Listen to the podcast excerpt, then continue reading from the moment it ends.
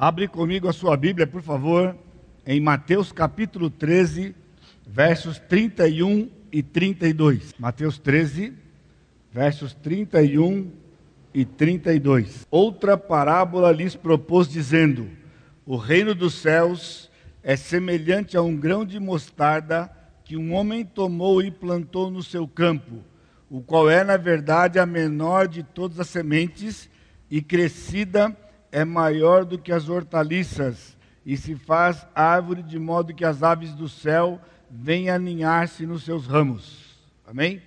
Oremos mais uma vez. Deus amado, te agradecemos por essa celebração, porque o Senhor recebe na tua presença, o Senhor aceita, o Senhor nos aceita pelo sangue de Cristo que foi vertido naquela cruz e nos cobre dos nossos pecados. Pai, mais uma vez louvado seja o Senhor por esses irmãos que hoje se identificam contigo nas águas do batismo e também com este corpo. E neste momento, que o teu Santo Espírito, na tua liberdade, também naquilo que o Senhor tem preparado na tua presença, o Senhor fala aos nossos corações.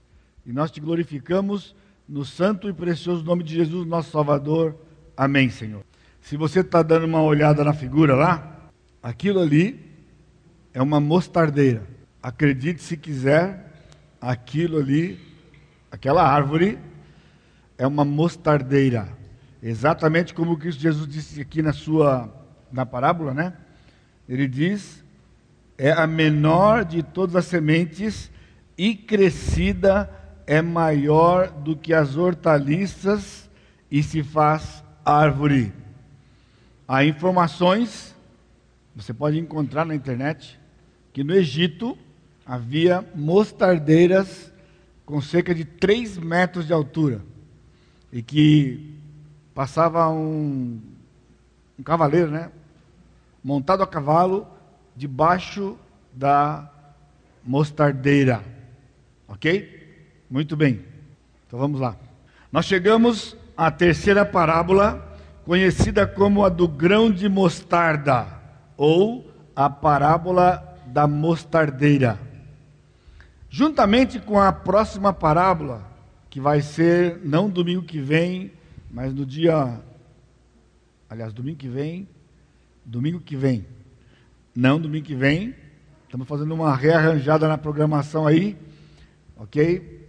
Deve ser no dia 8 a parábola. Tá bom? Que depois nós temos a Páscoa, então no dia 8. Mas enfim, a próxima parábola está no versículo 33, que é a parábola do fermento. Então, esta parábola, a parábola da, a parábola da mostarda, do grão de mostarda, junto com a parábola do, do fermento, elas têm sido as mais mal interpretadas, com conclusões equivocadas, ou seja, de que a mostarda, a, o grão de mostarda, bem como o fermento, eles ensinam a respeito da influência do evangelho que vai atingir o mundo inteiro. Nota, esta é uma interpretação comum que você vai encontrar, é a mais comum, porém, como nós vamos ver hoje à noite, uma interpretação completamente equivocada. Duas são as bases equivocadas desta parábola: uma histórica e outra teológica. A história não pode servir como base para a compreensão de qualquer princípio.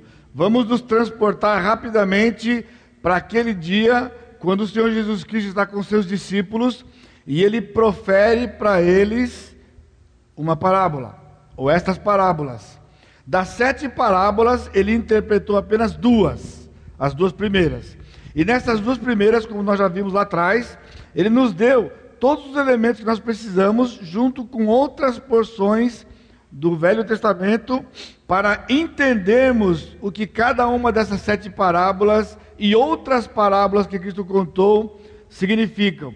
Então, nos transportando para lá, imagina como que esses apóstolos poderiam entender o que Cristo disse se a resposta viesse apenas da história. Está entendendo? Por quê? Porque aqueles que defendem que a, a, a mostarda, o grão de mostarda, é a influência do evangelho no mundo inteiro, ou é o evangelho nesse aspecto, então ele usa como base a história, o crescimento da igreja espalhada pelo mundo, para comprovar a interpretação da, da, da parábola. O que eu estou dizendo? Isso não é possível porque os apóstolos, do dia que ouviram, eles não tinham a história. E uma vez que Cristo disse que a parábola foi dada para que eles entendessem o que o reino significava, então o Senhor Jesus Cristo deu para eles elementos na, na sua cultura, no seu dia, de maneira que eles puderam entender perfeitamente o que Cristo queria dizer, independentemente do que acontecia na história. A mesma coisa tem acontecido com a escatologia, quando se interpreta de que as igrejas do Apocalipse, cada igreja representa uma época. Então, aqueles adeptos a esta posição, eles vão para a história e começam a narrar. Ah, no ano 400 e tanto aconteceu alguma coisa que combina com o que está escrito em, em, Apocalipse 2. Ah, no ano 800 e pouco aconteceu alguma coisa, combina com Apocalipse, ou seja, procura, procurando as comprovações históricas para dar então a interpretação de Apocalipse. Isso não é possível de novo. Quando aquelas, aquelas igrejas receberam aquelas cartas, eles não podiam depender da história para entender o conteúdo da carta que recebiam. O conteúdo era dado de maneira que eles pudessem entender no momento em que recebessem a carta, e no caso aqui, os discípulos, a parábola. O, o segundo, o segundo é, equívoco deles é um equívoco teológico.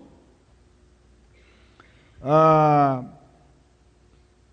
e, a, e esse equívoco, equívoco teológico está na escatologia, porque a escatologia, é, que é mais comum, né, a posição escatológica mais comum nesses dias, ainda é o pós-milenismo e o amilenismo.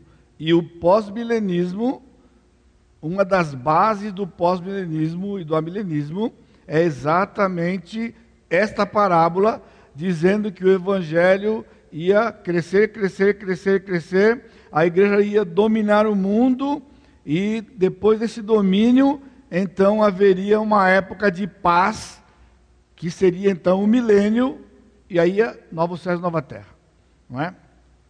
Então, aqui nós temos um ciclo vicioso, porque a parábola alimenta a teologia equivocada e a teologia equivocada dá reforço à parábola. Por quê? Porque os teólogos usam a parábola como base, mas a parábola também usa a escatologia, o, o mau entendimento de textos da, do Novo Testamento, principalmente, para dar essa, esse significado à parábola de que ela representa o Evangelho, a igreja que vai tomar conta do mundo e haverá então um período de paz. Uma interpretação adequada de qualquer princípio, se é princípio, deve ter como base né, o aspecto atemporal e acultural deste princípio, seja ele explícito ou dentro de uma figura, como é o caso da parábola, mesmo que ela possa partir de uma cultura no momento em que ela está sendo enunciada, ela está sendo proferida. Caso aqui, quando Jesus disse para os seus discípulos: O reino de Deus é semelhante a um grão de mostarda, que é uma pequena semente, e ela se torna uma árvore maior do que as hortaliças. Então, os discípulos, quando ouviram, eles entendiam, por isso mostrei para você a figura, porque aquilo lá é da época, né? Vários lugares na Palestina, eles tinham essas mostardeiras, né, enormes, mesmo que ela é do reino da hortaliça. Eu fiz esse cuidado de procurar no Google, né, no nosso doutor Google lá, né? É, a respeito o que é afinal uma mostardeira. Né? Mostardeira é uma árvore ou é uma hortaliça? A mostardeira é uma hortaliça e ela da, da categoria lá da, da couve e os correlatos aí, né? Com aquele seu caule próprio, típico de uma hortaliça. Então, nós vamos para nós entendermos né, este princípio que Jesus colocou para os seus discípulos e desfrutarmos da sua palavra hoje à noite, nós vamos uh, analisar os três elementos que compõem a parábola. Os três elementos. E esses elementos são a semente, a árvore e os pássaros na árvore. Então ele diz que é uma semente que foi plantada num campo e dessa semente veio uma mostardeira, um pé de mostarda, que cresceu e se tornou uma grande árvore, e nesta árvore as aves do céu vinham aninhar-se. Ok? Então, esses três elementos, se interpretados corretamente, como nós vamos fazer hoje à noite aqui, através do, dos princípios bíblicos em outros lugares, eles vão nos levar à compreensão do ensino de Jesus naquele dia para os seus discípulos, que era: o filho do reino deve saber discernir entre a graça verdadeira e a graça falsa. Ou seja, Jesus estava dando uma parábola para os seus discípulos, a terceira parábola nessa sequência, para ajudá-los ou desafiá-los exortá-los a discernirem, discernirem entre a graça verdadeira e a graça falsa. Então, a primeira novidade para você é que há uma graça falsa. Há uma falsa graça. E os discípulos entenderam, e nós vamos buscar entender também hoje à noite por quê. Nós já vimos lá na, na parábola dos solos, não é? De que não eram quatro solos diferentes, era um só campo, e as sementes, caí, as sementes caíram em partes distintas do campo que tinham quatro tipos de solos diferentes. Nós vimos então que o objetivo daquela parábola não era para nos dar elementos para ficarmos julgando uns aos outros que tipo de solo aquele fulano ou aquela fulana é, se ele é um solo duro, se ele é um solo rochoso, se é um solo com espinho ou se é um bom solo. Mas a ênfase foi dada por Jesus de que, na verdade, o solo tem que ser bem trabalhado. Se é um solo, solo duro, ele tem que ser trabalhado de maneira que aquele solo venha a se tornar uma boa terra e ao plantar, ao ser plantado, ele vai germinar e ele vai dar muito fruto. Né? Assim a rocha, assim o espinho, eram solos diferentes que tinham aquela conotação porque não foram trabalhados adequadamente.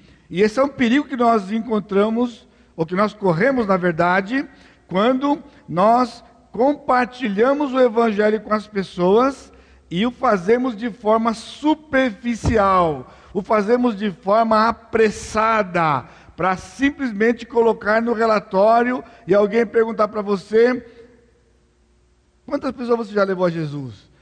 E aí então aquela resposta, né? Ah, na verdade, olha, eu tenho testemunho para muita gente, mas nenhuma, né? Ou seja, aquele constrangimento. Ora, esse não é o objetivo. O discipulado, que foi aquilo que Cristo é, é, desafiou os seus próprios discípulos, é algo que leva tempo. Leva tempo. E uma característica do agricultor é que ele, ele não se preocupa com o tempo. O tempo já está determinado pela própria plantação que ele vai se dar a fazer.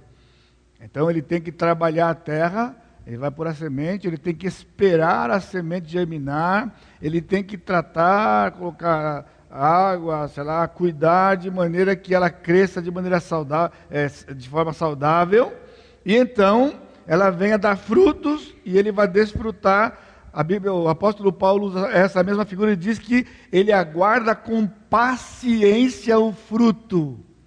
Então eu lamento muito nesses dias que nós vivemos hoje, né, onde o pessoal é, faz esse tipo de, de, de marketing, de propaganda, né, de que uma igreja X, Y, Z, então cada culto né, eles têm aí cerca de 20, 30, 50, 100 convertidos. Bom, eu não estou aqui para julgar, né, mas eu posso refletir, até porque isso nos é trazido e às vezes até nos confrontam dizendo que nós não temos o mesmo sucesso de que estes lugares aqui. Mas faça uma conta básica comigo. 50 pessoas por domingo. 200, é, 50 pessoas por domingo. 52 domingos por ano é um crescimento de 2.600 pessoas por ano. Eu não conheço aqui no Brasil uma igreja que esteja crescendo 2.600 pessoas por ano. Agora, eu não vou dizer que não é verdade de que haja 50 pessoas tomando uma decisão naquela noite, quando são chamados à frente, eles vêm, né? Eu já fiz, já participei em cultos que isso aconteceu. Agora, quantos desses 50 daquela noite permaneceram e por quanto tempo permaneceram? Então, ao, ao, longo de um ano, entra um tanto, sai outro tanto, e acredite se quiser, o saldo é cerca de 10%, que é o saldo que nós temos e que a grande maioria das igrejas tem. Agora, se você pensar numa igreja que tem 5 mil, 10% ao longo de um ano são 500 pessoas é, é maior do que muitas congregações, é maior que a nossa, do tamanho da nossa. Não é? Então, se nós temos 300, então nós temos 30 por ano. É mais ou menos 3, 4, 5 batismos que fazemos, 5, 6, 8 pessoas. Nós temos um acréscimo de 20, 30 pessoas por ano, 10, 15, 18, não importa. O fato é de que essas contas todas, elas só servem para projetar as pessoas que dirigem isso e fazer marketing, como eu estou dizendo, e que é muito triste. Então, o primeiro elemento, quando Cristo disse para os seus discípulos que, depois de ter pronunciado os solos, ele falou sobre o joio no trigo. Aí ah, já foi abordado hoje à noite, pastor, ficou uma dificuldade lá, vou ter que fazer, se eu for corrigir aqui, eu não prego hoje, né? Então, só uma passada para você. Eu disse e não estava equivocado, domingo passado, quando o joio vai ser tirado primeiro. O joio vai ser tirado primeiro. Por quê? Eu ainda disse, não confunda com arrebatamento. O arrebatamento é a remoção dos salvos da igreja para identificar os que não são salvos, enquanto a igreja está sendo julgada no céu por sete anos, acontece a tribulação aqui por sete anos, onde estes serão julgados e mortos, já com a sentença de uma eternidade sem Deus. Compreendeu? O crente sendo julgado para apurar os atos de justiça é recompensatório, volta no fim da tribulação com Cristo, encontra-se com os crentes salvos da tribulação, entra no milênio, então nós estamos ainda aqui, vivos, não recebemos recompensa ainda. Vamos ficar mil anos enquanto estão morrendo descrentes todo o tempo. E no final do milênio, ao julgamento do trono branco, onde eles recebem a pena final. E só então nós receberemos a nossa recompensa de novos céus e nova terra. Portanto, o joio primeiro e depois o trigo. Tá bom? Então o Senhor chega nessa parábola aqui, já mostrou então para os seus discípulos que haverá joio no meio da igreja, há solos distintos que precisam ser trabalhados, e hoje ele chega nesta parábola e diz para os seus discípulos: vocês precisam discernir entre o verdadeiro e o falso, entre a graça do Senhor verdadeira e uma suposta graça que é uma graça falsa. Três elementos. O primeiro elemento, a semente. Jesus mesmo disse: ela é a menor de todas as sementes. O que nos leva à impressão de insignificância. Uma semente de mostarda, ela tem cerca de 2 milímetros de tamanho. 2 milímetros de tamanho. E ela produz uma árvore daquele tamanho lá. Foi o que Cristo disse. Então, primeiro, a semente não é Cristo. Porque Cristo é o homem que pôs a semente no seu campo. O texto diz: um grão de mostarda que um homem tomou e plantou no seu campo. Já vimos na parábola dos solos, na parábola do, tri, do joio do trigo, que quem semeia a boa semente, quem semeia, quem semeia no campo, é o homem, é o Senhor Jesus Cristo, é o Filho do homem.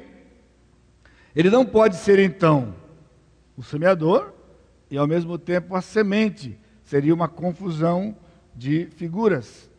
A semente a que Cristo se refere aqui é a mensagem do Evangelho. A mensagem do Evangelho, lembra quando ele semeou o trigo, ele semeou os filhos do reino, o inimigo veio e semeou os filhos do maligno, ok? A mensagem do Evangelho do reino. Então, se nós voltarmos um pouquinho e nós pensarmos como que esse reino começou, como que o reino de Cristo começou? O reino de Cristo começou de maneira pequena e humilde, com um bebê lá na estrebaria, na manjedoura. Passados cerca de trinta e poucos anos, aparece um precursor, um homem pregando, e ele aponta para Jesus, João 1,29 diz: Eis o Cordeiro de Deus que tira o pecado no mundo. Então agora nós temos Cristo e João Batista, o precursor. Logo, em João ainda, nós temos no capítulo 1 o acréscimo de dois discípulos. Depois, mais dois discípulos. Agora são cinco. Depois, doze. Depois, 70. Depois, 120 no livro de Atos, capítulo 1, estavam reunidos naquele culto de oração antes do Pentecostes do capítulo 2.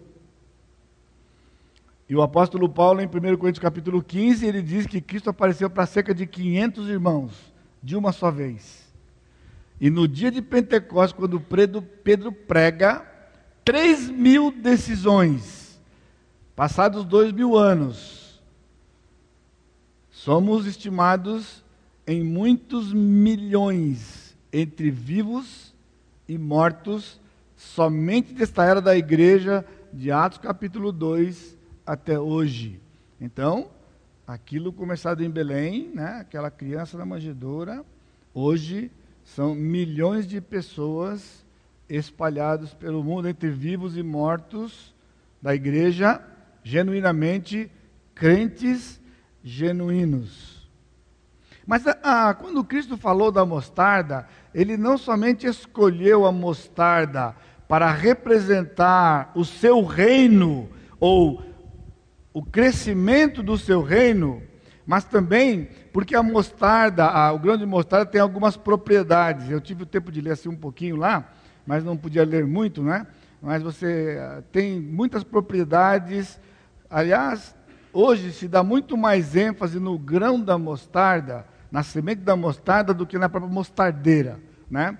A folha da mostarda ela é usada para medicamentos, é usada para condimento, mas a semente, da mesma forma, ela é usada na culinária e usada na medicina de muitas formas igualmente. Uma característica curiosa da, da mostarda, né, do grão de mostarda, é que este grão pilado, né, amassado, e então misturado, uma receitinha, não faça experiências em casa. Isso aqui é na época lá do passado que nós não tínhamos medicação, como nós temos hoje. Então, a mostarda amassada com clara de ovo, fazia-se um emplasto, se colocava num pano, esse e colocava num pano, e colocava no peito de uma criança que estava congestionado, e ele descongestionava, porque ele tem um poder, tem um calor próprio dela, inclusive não pode deixar por muito tempo, porque assim que colocado, ele já começa a avermelhar a pele, e se não tirar no tempo adequado, aquilo pode trazer queimadura, né? então ele, ele descongestiona. Então, um dos escritores que estava meditando sobre isso, ele mostra que se você pensar no Evangelho, né? Se o mal, a doença é o pecado, o Evangelho, ele descongestiona qualquer tipo de pecado que possa nos congestionar de alguma forma, né? Porque há calor na mostarda, há calor no Evangelho. Mas a semente da mostarda também é interessante, porque a semente da mostarda, ela tem algo de potente. A, a mostarda, ela era usada contra picadas, mordidas e veneno de insetos e animais. Mateus capítulo 17, versículo 20, eu só vou relembrar você, lendo aqui um versículo, Jesus disse: E ele lhes respondeu: Por causa da pequenez da vossa fé, pois em verdade vos digo que se tiverdes fé como um grão de mostarda, direis a este monte: passa daqui para colar, e ele passará, nada vos será impossível. Não precisa ser uma grande fé. Ele diz uma fé tão pequena como um grãozinho de mostarda de apenas dois milímetros tem poder para remover uma montanha de um lugar. E Jesus disse que não haverá impossíveis. Este é o poder da palavra do Senhor, o poder que está à nossa disposição. Poder que nós não desfrutamos, mas ele está lá. Porque ele disse: se tiver fé, que é um dom de Deus, como um pequeno grão de mostarda. Novamente, o grão de mostarda aparece aqui.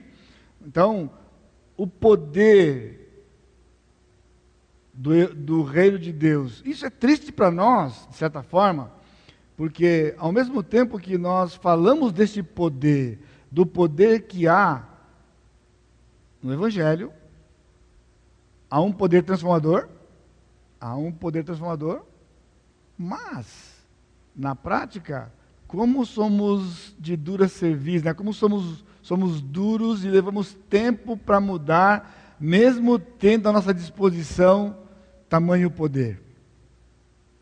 Nós falamos que Deus tem poder, a palavra tem poder, e em muitas das vezes ou circunstâncias vivemos vidas miseráveis, sem poder algum, dando até mau testemunho daquilo que nós professamos, que é este poder que há no Senhor, no poder que há no Senhor Jesus.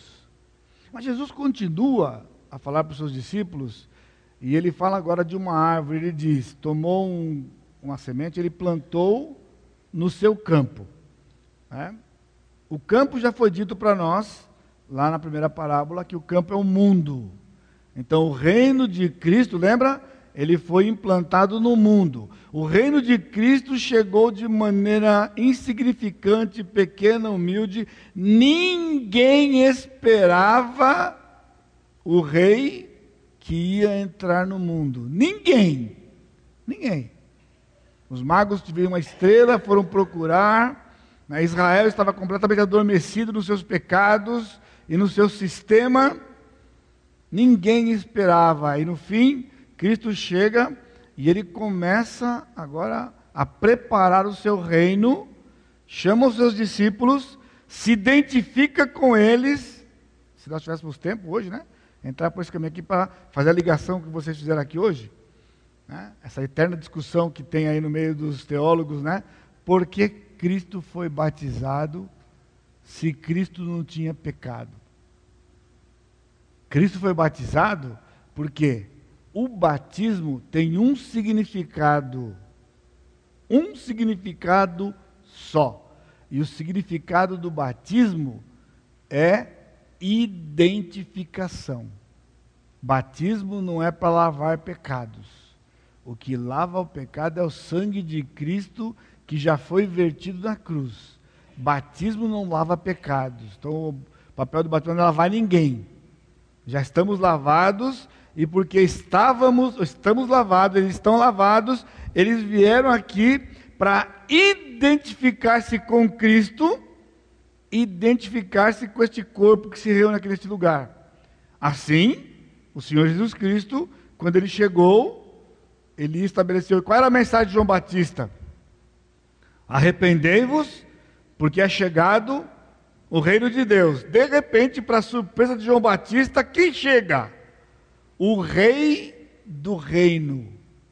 E ele chega. E ele chega chegando. Como é que ele chegou chegando?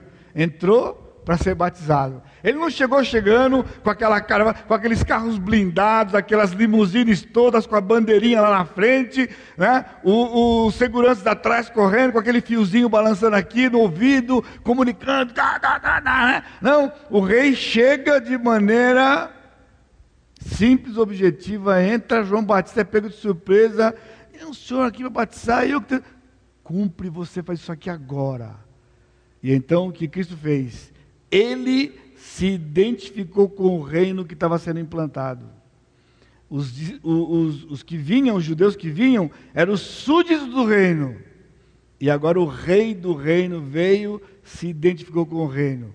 O reino estava sendo preparado para ser estabelecido no dia de Atos, em Atos capítulo 2, no dia de Pentecostes, quando a sua igreja seria inaugurada. E ele começaria então a espalhar o seu reino por este mundo, objetivo este que era desde o Velho Testamento a função dos judeus e eles não fizeram. Seguraram para si, quando na verdade era para ser bênção para todas as famílias da terra. Então Jesus disse, falando da, da, falando da semente, a qual é a menor de todas as sementes e crescida é maior do que as hortaliças, árvore. Nós chegamos a um dos pontos cruciais da parábola. Quando Cristo disse para os seus discípulos que era uma semente pequena e dava uma árvore grande, maior do que as hortaliças, aí deu uma interrogação na mente dos seus discípulos. Como é que é esse negócio de uma hortaliça que cresce daquele tamanho? ao ponto de poder passar alguém montado a cavalo embaixo e fazer uso da sua sombra, sendo ela uma hortaliça. Então, a, a mostardeira é do reino das hortaliças, cresce uma grande árvore. Agora, não há algo estranho com essa figura?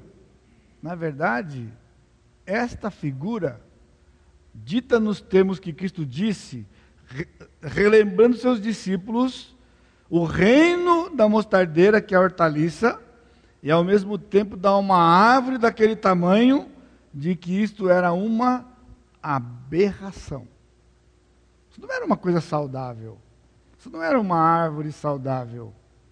Cristo está predizendo para os seus discípulos que haveria um crescimento anormal e desordenado no meio do seu reino que seria e tem sido confundido como cristianismo. Uma árvore tem um tronco só e muitos galhos.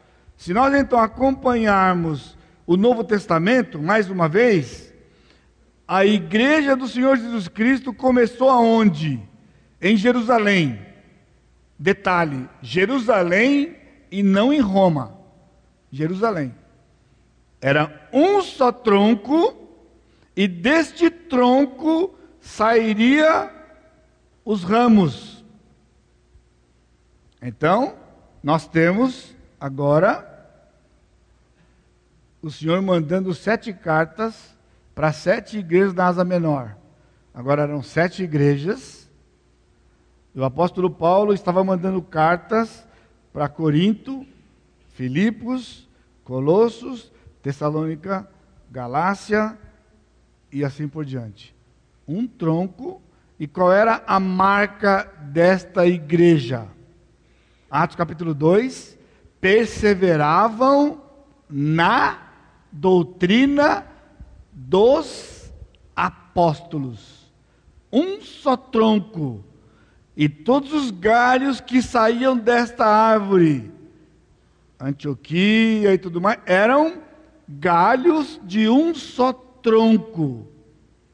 E interessante que eu, numa das minhas pesquisas aqui, eu vi uma, um, uma, um, um tronco de mostardeira em que esse, esse tronco ele começa a crescer, sendo hortaliça, ele vai saindo uma porção de troncos ao lado dele, e o tronco vai ficando grande, porque são vários troncos que vão se juntando para formar aquele tronco grande e aguentar aquela árvore daquele tamanho tão frondosa, com os galhos pesados, como é a mostardeira. Então Cristo está dizendo para eles: olha, o crescimento haverá um crescimento no meio da igreja, do meu reino, que não é um crescimento normal, um crescimento anormal. Por quê?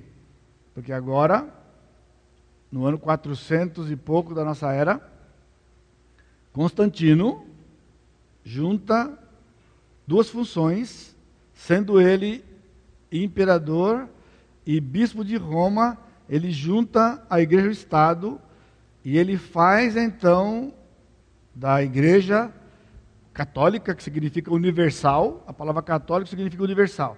Ele torna então aquela igreja universal por força de império, de maneira que em qualquer cidade do império agora são abertas igrejas, mas que já não estão mais alicerçadas na doutrina dos apóstolos. Grupos começam a se formar que não faz parte mais da doutrina dos apóstolos, ao mesmo tempo que há grupos que estão caminhando desde a época dos apóstolos. Agora presta atenção aqui para você não se perder. O reino de Cristo, uma árvore, uma árvore normal, um só tronco, vários galhos, que são nutridos pela seiva do tronco vindo das raízes. Raiz do Senhor Jesus Cristo, o tronco, a doutrina dos apóstolos e a igreja se espalhando como uma árvore. Porém, agora começam a surgir troncos desta árvore, que não são apenas galhos desta árvore, mas troncos Aí depois nós vemos, a gente vê na época da reforma mesmo, presbiterianos, luteranos, metodistas, anglicanos, batistas e o que nós temos hoje? Mais de 300 denominações, sem considerar ainda, nos tempos mais modernos agora, neopentecostalismo e os grupos que são considerados cristãos, mas que não têm afinidade doutrinária com os apóstolos. E qual é a palavra de ordem hoje? Vamos nos juntar e vamos esquecer as nossas diferenças. Vamos nos juntar naquilo que a gente é igual e esquecer as diferenças.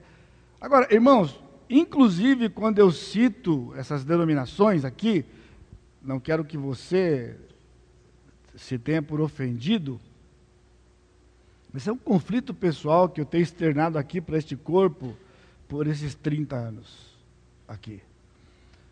O primeiro culto dessa igreja, quando eu me, me assumi como pastor, eu disse para a igreja que pela graça de Deus eu tinha, estava vindo aqui para pregar a palavra para a igreja, eu tinha um compromisso com a palavra e que se em algum momento, nós fazemos parte de um movimento na época de uma denominação, éramos de uma denominação, batista regular, e eu disse para a igreja de que se o movimento, a denominação saísse da escritura, nós saímos do movimento.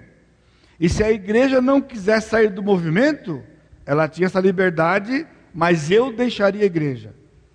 Eu, se a igreja o movimento, o movimento sai da escritura. Se a igreja continuar no movimento, eu saio da igreja, porque o meu compromisso não é com a igreja, meu compromisso não é com o movimento, o meu compromisso é com esse livro aqui.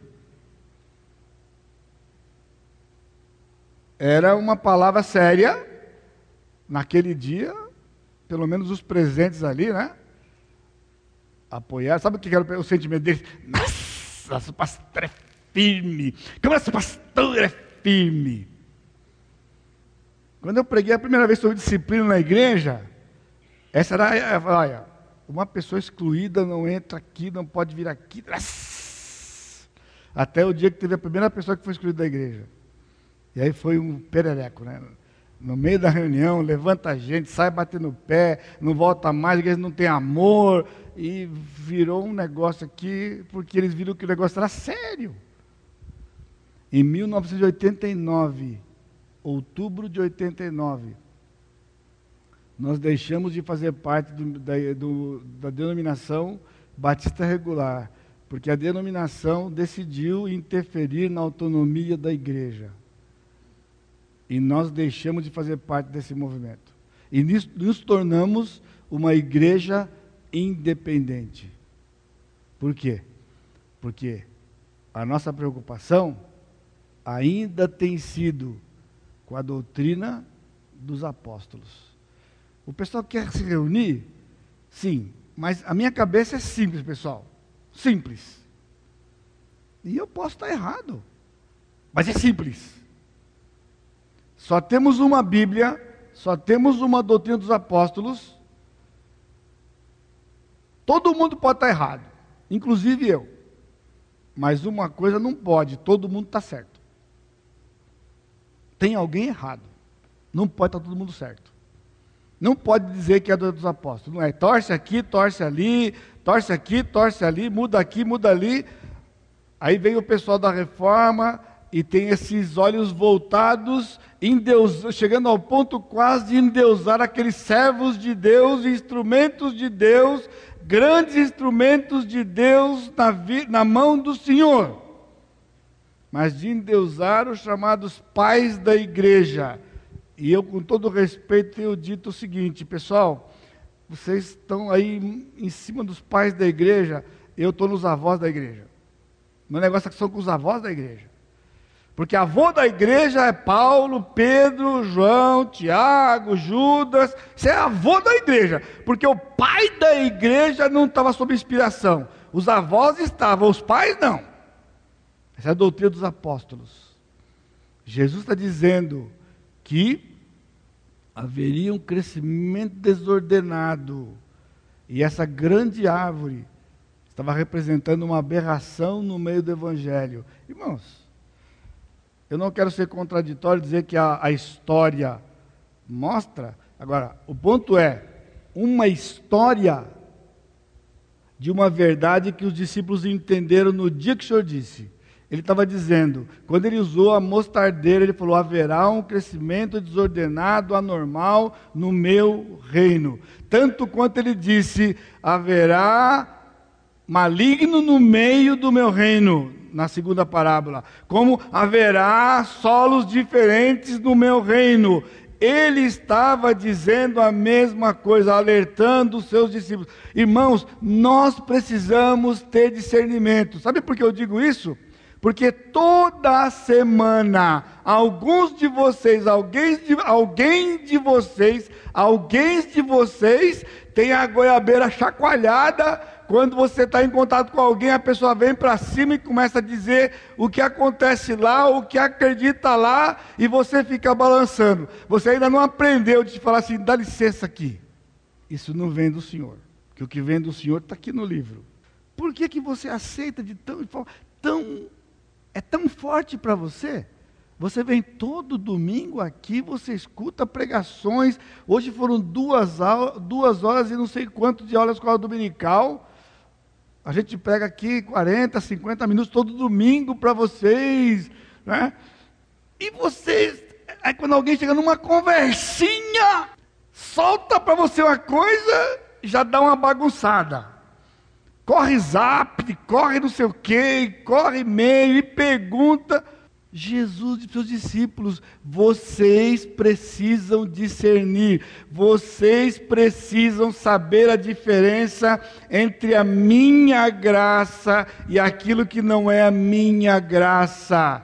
O crescimento não era o marketing do Senhor Jesus Cristo. Se fosse crescimento, ele não tinha dito: fazei discípulos. Irmãos, um discípulo leva tempo. Eu comentei com o pessoal lá no, no Uruguai, né? Eles estão lá vendo a graça de Deus, né? O grupo está começando a se formar, crescendo. Não é maravilha vocês que a gente está compreendendo desde o começo, quando o Marcelo chegou ali, quantos anos o culto do Marcelo era ele, a Lilian e suas três filhas. Esse era o culto deles por alguns anos.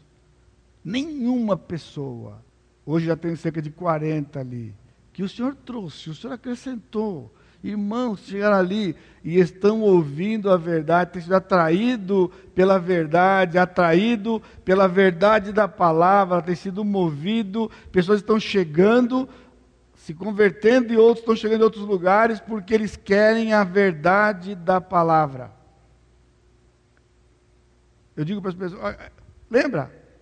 Pastor pergunta para o outro, o quê? Quantos membros tem sua igreja? Eu já estou. Aqui nós da Maranata estamos no status já, pessoal. Porque quando era naquela casa, ó, foi ó, isso aqui, ó, para sair do 100, pessoal. E então, para romper a barra, diz que tem uma barreira mais, tem estatística, tem livros escritos sobre isso, a barreira dos 200. Que para sair dos 200 é um sufoco. Aí quando alguém pergunta, Quantos membros tem? Aí eu tenho que estar sempre com o livro na cabeça. Quantos livros tem? que, quantos livros? Quantos não tem no livro? Hoje já mudou um pouco, mas tem um pouco. Ou seja, 300, 400, tem 500 e pouco, 600 de frequência. Aí, oh! Aí eu falo assim, eu estou lá há 33 anos, ele falou, você entendeu como que é a coisa? 600, uma coisa você fala que está 33 anos. Eu passo de um pastor bem sucedido para o mais mal sucedido da história. 33 anos para ter um punhadinho de 600, quando o pessoal está com estatística de mil, dois mil por ano.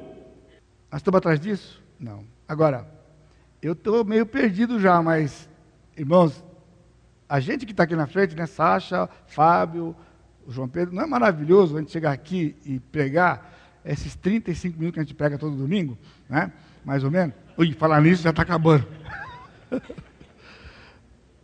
e olhar para o rosto de vocês e conhecer a sua história. Pessoal, isso não tem preço. Você ouviu a história deles aqui? Você vai esquecer. Mas eles estão no grupo pequeno. Aí no grupo pequeno, repete pergunta, repete pergunta. Não é, não é maravilhoso? Olhar para você e saber, você não é um número. Você não é um número. Você é alguém, alguém que Jesus amou, alguém que Jesus deu a vida por você, alguém que tem uma história de como você foi encontrado por Ele, e essa história levou tempo. Vou dar uma dedada aqui: quatro anos foi, Arthur? Ele falou para mim: quatro anos. Quatro, e se fosse dez, quinze, vinte, que diferença faz? Uma conversinha de é, cinco minutinhos aqui, mais um para o relatório. Pessoal, isso não vem do senhor, não é assim. O senhor pode até fazer. Ele, vamos discutir com ele. Mas depois, não morreu aqui. Aqui começou um processo que vai durar a vida inteira. E isso Jesus disse para os seus discípulos: faz discípulo, ensina a guardar o quê? Todas as coisas que vos tenho ordenado. Todas. Eu falei para quem estava na escola dominical hoje, essa foi a 18 viagem para o Uruguai. Pede para o pessoal das finanças aí fazer a conta. Quanto já ficou o custo dessas 18 viagens na mordomia? Entendeu? Mordomia. É? Primeiro que vai de avião, não vai de jegue, vai de avião. É, é longe. 18, 10 anos. Se for dividir pelos convertidos, o povinho caro, o povo é caro, o povo caro, caro, mas é caro. pesos. É caro. E é em dólar. E o pessoal da Europa lá, em Portugal, em euro. Euro. Agora estamos preocupados. Estamos preocupados que o tempo está passando, pessoal. Enquanto eu estiver aqui, enquanto nós estivermos aqui, nós temos tempo. Não importa quanto tempo. Este é o poder da verdadeira graça. Você quer falar em tempo? O seu processo, o processo de vocês e de todos nós, começou outro dia, na eternidade passada. Faz a conta. Na eternidade passada, o Senhor manifestou a sua graça. Lembra do primeiro D? Manifestou a sua graça e soberanamente nos escolheu. E então, no tempo e no espaço, aprove ao Senhor concretizar isto abriu o nosso entendimento, abriu os nossos olhos, nós podemos enxergar o Senhor, consequentemente o nosso pecado e podridão. E então descobrimos que tínhamos o Senhor, e trocamos de Senhor, nos rendemos aos pés deste Senhor. Quanto tempo, quanto tempo. E o Senhor disse que nós vamos nos parecer com Jesus no final da nossa vida ou quando ele vier buscar a sua igreja, o que acontecer primeiro. Isso aqui é aquilo que nós temos cantado, a maravilhosa graça. E qualquer coisa fora disto é graça falsa, não é a graça do Senhor. Porque o Senhor não tem pressa. Essa conversa que vamos evangelizar porque o tempo está passando, e vamos evangelizar porque vai apressar a volta de Jesus, é tudo graça falsa, graça falsa, porque o Senhor já traçou o seu plano e nos incluiu no seu plano, e nós pregamos o Evangelho em obediência a cada criatura, a cada criatura, o tempo que for preciso. E os recursos? O Senhor continua dando, e Ele vai continuar dando, sempre, para fazermos o que estamos fazendo e muito mais. Fique atento a coisas pela nossa frente. A coisas pela nossa frente. Nesta graça do Senhor, Jesus preparou seus discípulos. Faz discípulos e vocês precisam saber discernir o verdadeiro do falso. Não se engane, não se iluda haverá um crescimento desordenado, haverá um crescimento desordenado. Isso vai encher os olhos das pessoas. É tudo muito fácil. Você percebeu como ficou facinho a coisa? Reúne uma turma aí, faz um negocinho ali, a galera fica todo mundo aceso, todo mundo começa a ficar em êxtase, a coisa vai, a coisa vai. Conversa. Primeiro, não sabem nada da graça de Deus. Nada. Nada. Não, vai gastar tempo com essas coisas aqui? A coisa é poder. Você entendeu por que a mostarda? Porque a coisa é poder. É poder. E depois a persuasão e vai espalhar e vai atingir o mundo inteiro. A igreja vai dominar. Não passaria muito tempo, irmãos, desses dias de Jesus aqui. Atos capítulo 8. O Senhor permitiu uma perseguição. E diz o texto: todos foram dispersos. E só ficou em Jerusalém, ficaram os apóstolos. Voltaram aos doze. Começou tudo de novo. Tudo de novo. Só que uma turma saiu, foi para Antioquia, e aí começou. Mas foram o quê? na doutrina dos apóstolos. Não tem barganha. Não tem barganha. Não tem barganha. Jesus está preparando. E você, irmãos, isso aqui é atual. Nós precisamos estar, estar preparados. A coisa está engolindo. Vem para engolir, pessoal. vem para engolir. O pessoal não gosta mais de ficar reunido com 2, 3, 20, 30, não, não, satisfaz mais. O pessoal quer é duas, três, quatro mil pessoas, e aí bota coisa para quebrar. É. Uma hora naquele ambiente o cara acha que carregou a bateria para mais uma hora. Na segunda-feira, quando ele acorda, está na água de novo. Na água de novo, outra vez. Não sabem nada a respeito do Senhor. Agora, cuidado, você que todo domingo está aqui e também possa não saber nada. Então vamos terminar aqui. 3. Versículo 32. O qual é maior que os hortaliças e faz árvore, de modo que as aves do céu venham aninhar-se. Terceiro elemento, provavelmente o elemento mais intrigante da parábola.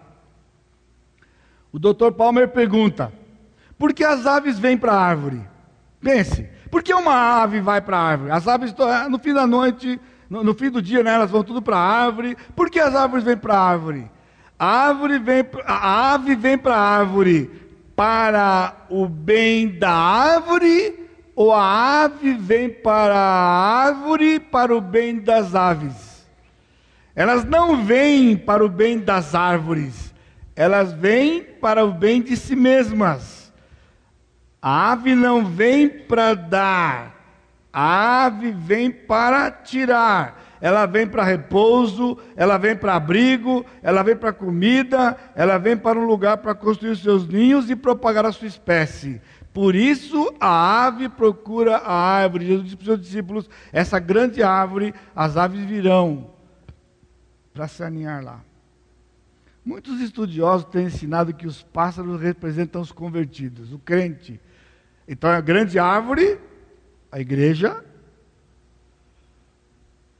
e as aves são os crentes. Sim, isso aqui é, a gente tem que estar tá com a, a, o alemão tem que estar tá muito perto da gente, né, para fazer, porque na primeira parábola Jesus disse o quê? Na primeira parábola Jesus disse que a semente caiu na beira do caminho e foram tiradas por quem? pelas aves. E na, na interpretação que ele deu, quem eram as aves? As aves representavam o maligno. Agora diz para mim: as aves vêm para aninhar-se na, na árvore. A ave é o maligno, não são os convertidos. Jesus está dizendo para os seus discípulos: haverá um crescimento desordenado e o maligno vai vir instalar-se na igreja, nesse crescimento desordenado. O Senhor disse isso para os seus discípulos. Por isso, eles não saíram a cata de crescer de tanta gente, eles saíram para pregar o evangelho a cada criatura. Rapidamente, nesse tempo que nós não temos, um estudo das aves na Escritura é muito interessante. Eu vou citar, você lê em casa. Gênesis 15, 11. Nós encontramos pela primeira vez aves, o termo aves. Lá no dilúvio já teve a pomba que foi soltada lá, né? Para poder ver se já tinha baixado a água. Mas o termo aves aparece em, em Gênesis 15. Quando Abraão fez um sacrifício para o Senhor ele pegou aqueles animais, partiu no meio, abriu os animais para oferecer para o Senhor. E o que acontecia? No fim do dia, Abraão estava cansado e as aves começaram a vir para querer comer o sacrifício. E Abraão as enxotava, enxotava e ficou cansado de enxotar. O Senhor estava dizendo para Abraão o quê? aquilo que ia acontecer com o povo de Israel quando o povo de Israel fosse para o Egito. Né? Começou com Isaac. A nação de Israel se torna uma grande nação, longe do Senhor. E o Senhor permite então que Israel seja invadido e sejam mortos e fique resum, é, resumidos a alguns poucos milhares. Nós estudamos aí né, no livro de, de Esdras e Neemias, foi? alguns poucos 50 mil. Milhões de judeus havia no Velho Testamento. Uns poucos 50 mil. O crescimento desordenado, aquelas aves vinham para poder tirar o sacrifício que era apresentado para o Senhor. Aí nós encontramos Daniel capítulo 4, versículo 21 e 22, quando Nabucodonosor sonhou com uma, uma árvore que crescia e tomava conta de toda a terra, e as aves do céu vinham aninhar-se nesta árvore. E Daniel disse para Nabucodonosor: Você é a árvore, a Babilônia é a árvore. E os animais e as aves, o maligno que estava em todo o império babilônico que dominava as nações com o paganismo e com a idolatria e assim por diante, ilustrado pelas aves. E naquele dia o Senhor resgata e salva Nabucodonosor. Por isso, aquela árvore foi cortada no cepo, ficou só um pedaço do tronco. E ali tem uma nova árvore que agora é Nabucodonosor convertido. E finalmente, no último livro da Bíblia, Apocalipse, capítulo 18, verso 2. Quando a Babilônia cai, ele diz: Caiu a, Babilônia, a grande Babilônia, e ela se tornou covil de demônios e esconderijo de todo gênero de aves imundas. Babilônia é, no livro de Apocalipse, a Babilônia religiosa e a Babilônia política. Religiosa e política está falando desse crescimento desordenado que haveria no cristianismo, e de novo, as aves dos céus viriam lá. Irmãos, os líderes do mundo hoje não vêm para a igreja para beneficiar a árvore. Eles vêm para tirar. São extorquidores. Extorquem o povo, tira do povo. A igreja não é conhecida por um lugar que você recebe, mas um lugar que você tem que dar. Políticos se usam da igreja em época de eleição para poder angariar votos. Pastores se vale da igreja para ter vidas com status e viverem vidas como se fossem reis e príncipes, como os reis e os príncipes desse mundo têm, tirado à custa do povo. E tudo isto com o nome de cristianismo e igreja do Senhor Jesus Cristo. Os grupos para a igreja são como sanguessugas no meio da igreja, tirando e o povo está aí dizendo que o evangelho está crescendo e que o mundo está sendo evangelizado e o mundo jaz no maligno, como Cristo disse na sua palavra e o apóstolo Paulo bem proclamou. Irmãos, o desafio para nós hoje é que o Senhor já nos deu, na Sua palavra, os elementos que nós precisamos para discernir entre a verdadeira graça e a falsa graça. E então, que você saiba fazer isso e se posicione. E divida, compartilhe com as pessoas a graça do Senhor Jesus Cristo, que é graça, é de graça, é de graça. Compreendeu? E não fique aí influenciado ou pressionado por grupos hoje que querem dizer que a coisa é no, no volume. Um dia, ele chegou para os seus discípulos que estavam repreendendo um homem mendigo, um cego. E o cego gritava. E o Senhor Jesus parou e disse para os seus discípulos: Vai buscar. E os discípulos vieram agora e disseram: Levanta, o Mestre te chama. Esta é a graça. Jesus nos chama de punhado. Nós não somos um punhado, nós somos uma pessoa. Um dia ele olhou para você e ele lhe chamou. E chamou pelo seu nome. Ele não se enganou e não se engana. Ele chamou pelo seu nome. E disse: Você é meu. Você é meu. Um a um. Atos capítulo 2 diz: E dia a dia o Senhor acrescentava aqueles que iam sendo salvos. Dia a dia, um a um e vai chegando, e vai chegando. Não foi maravilhoso ouvir aqui quando um cita o outro? A minha tia, né? a Marilene, né? a minha mãe, alguém, sempre alguém, instrumentos de Deus. Esta é a verdadeira graça. E vamos louvar o Senhor e agradecer o Senhor, porque fomos alcançados por esta graça. Amém? Pai bendito, te agradecemos mais uma vez pela tua bondade. Este culto de celebração, nesse instante, se encerra, Pai.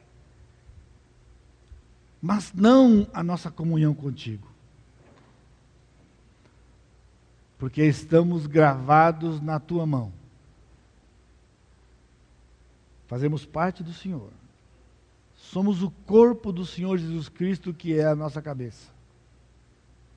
Pai, Leva-nos em paz para casa, na tua vontade. E que nós tenhamos a ousadia, a coragem do Senhor de discernir aquilo que a verdadeira graça, a maravilhosa graça que tem nos alcançado, a doutrina dos apóstolos. E toda honra, toda glória e todo louvor seja dado ao Senhor.